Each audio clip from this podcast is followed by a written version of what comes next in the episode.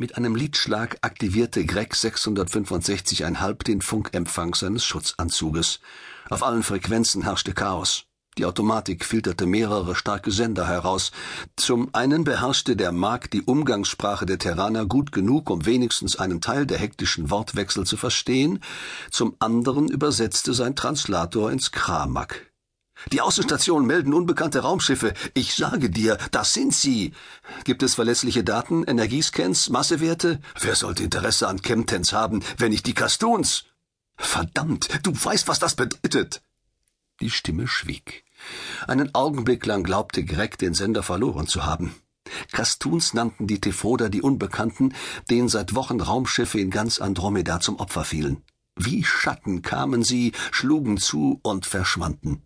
Ihr bevorzugtes Ziel schienen militärische Einheiten zu sein, aber auch von zivilen Opfern war zunehmend die Rede. Kastuns, das bedeutete übersetzt Schädlinge.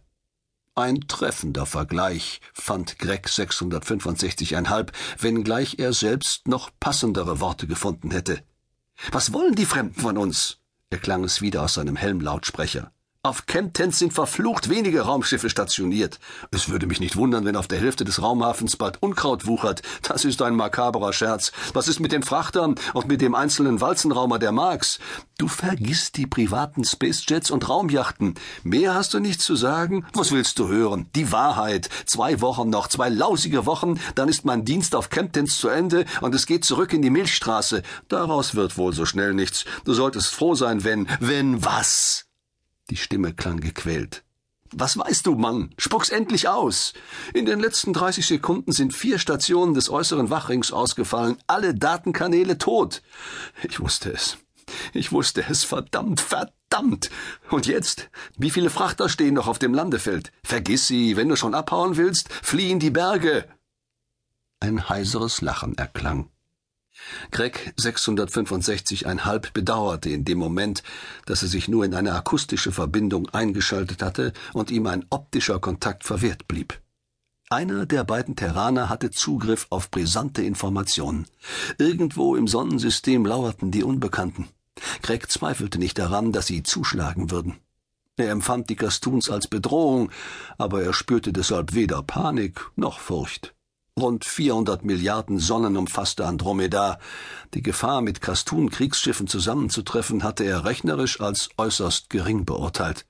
Alles andere war da nur ein Zufall. Und falls er auf Kemptens sterben sollte, konnte er wenig daran ändern. Das Chaos im Luftraum über New Dillingen löste sich nur zögernd auf. Während immer noch Gleiter den Raumhafen anflogen, rasten andere bereits landeinwärts, weg von der Küste und in Richtung Gebirge. Greg 665,5 stapfte zur terranischen Botschaft zurück. Er war inzwischen allein. Alle Terraner, die sich im Park aufgehalten hatten, waren wohl in die Botschaft zurückbeordert worden. Mit donnernden Impulstriebwerken rasten zwei Spacejets über die Stadt hinweg und verschwanden in Richtung Meer hinter aufziehenden Wolken. Ihre Piloten mussten verrückt geworden sein, in der dünnen Atmosphäre mit solchen Beschleunigungswerten zu fliegen. Wie ein flammendes Fanal brannten die Triebwerksemissionen am Himmel nach. Augenblicke später fegte die Druckwelle heran, peitschte mit Urgewalt über den Park hinweg und wirbelte Laub und Dreck vor sich her. Nach allem, was Greg über die Castoons gehört hatte, räumte er den Besatzungen der Spacejets wenig Überlebenschancen ein. Den schwerfälligen Frachtern noch weniger. Der Pikosyn seines Schutzanzugs meldete eine kodierte Nachricht der Mark-Vertretung. Er nahm die Verbindung an. Obwohl er im Voraus wusste, was der Kontaktversuch bedeutete, die Vertretung auf Kemptons wurde geräumt. Spontan entschied er sich dagegen, den Planeten an Bord des einzigen Walzenraumers zu verlassen. Zum einen, weil er die Chancen auf Flucht realistisch einschätzte, zum anderen, weil er keine bessere Gelegenheit finden würde, das Verhalten der Terraner zu studieren. Das Sonnenlicht veränderte sich um eine Nuance. Greg 665,5 registrierte, dass soeben der Paratron-Schutzschirm aufgebaut worden war. Das bedeutete, dass die Gefahr in greifbare Nähe rückte. Er betrat die Botschaft. Die Überwachungsanlage ließ ihn passieren, denn der ID-Chip, den er vom Kulturattaché erhalten hatte, wies ihn als bevorzugten Gast des Botschafters aus und verlieh ihm jede gewünschte Bewegungsfreiheit. Das war nur logisch, fand Greg, solange die Terraner nichts zu verbergen hatten. Die lichtdurchflutete Transparentkuppel der Eingangshalle hatte sich in ein Konglomerat von Licht und Schatten verwandelt. Er registrierte bauliche Veränderungen, die offenbar erst im Alarmfall in Erscheinung traten. Kampfroboter hatten Position bezogen, ein unnötiges Detail, das die Kastun-Kriegsschiffe gewiss nicht davon abhalten würde, Kemptons zu besetzen. Eine knappe, fordernde Armbewegung projizierte ein Zugfeld, das Greg 665,5 wie in einem Antigraphschacht in die Höhe hob. Der Überwachungssynchron registrierte auch seine nächste Geste mit gewohnter Genauigkeit und setzte ihn auf der Zugangsgalerie ab. Auch hier Kampfroboter mit aktivierten Abstrahlfeldern. Greg ignorierte die stählernen Kolosse und sie ließen ihn passieren.